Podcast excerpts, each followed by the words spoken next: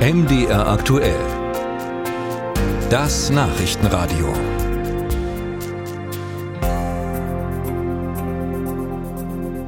Die terroristische Hamas schlachtet in diesen Tagen in Israel Juden ab, Leute, die niemandem etwas getan haben. Stand heute Morgen zählen wir 1200 tote Israelis.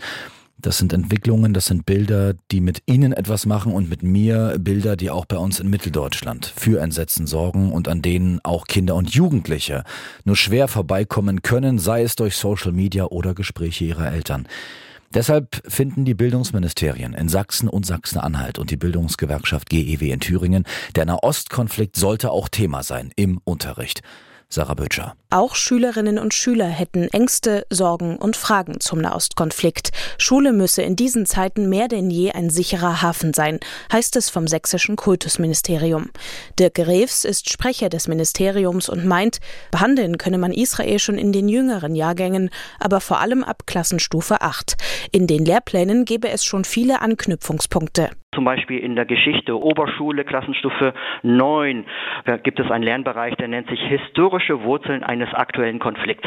Das ist ein wunderbarer Anknüpfungspunkt. Es gibt an anderer Stelle im Fach Geografie, zum Beispiel ab Klassenstufe 7, den Lernbereich arabischer Raum als Konfliktregion. Auch hier kann man ansetzen. Auch in Thüringen bereite man schon Material zum Nahostkonflikt vor, teilte die GEW Thüringen MDR aktuell mit. Tim Reukau vom Thüringer Lehrerverband betont, dass Lehrkräfte neutral bleiben sollten. Also wie, wie viele Punkte logischerweise im Unterricht äh, sollte das Thema neutral behandelt werden, auch wenn das natürlich in dem konkreten Beispiel schwierig ist, weil die Welt eben nicht schwarz und weiß ist. Aber als äh, Lehrkraft sollte man das natürlich so neutral wie möglich behandeln, aber natürlich auch mit allen Hintergrundinfos, die dazugehören. Doch unter Lehrern gibt es auch die Sorge, dass das Thema zu Konflikten im Unterricht führen könnte. So sorgt ein Fall in Berlin-Neukölln gerade für Schlagzeilen.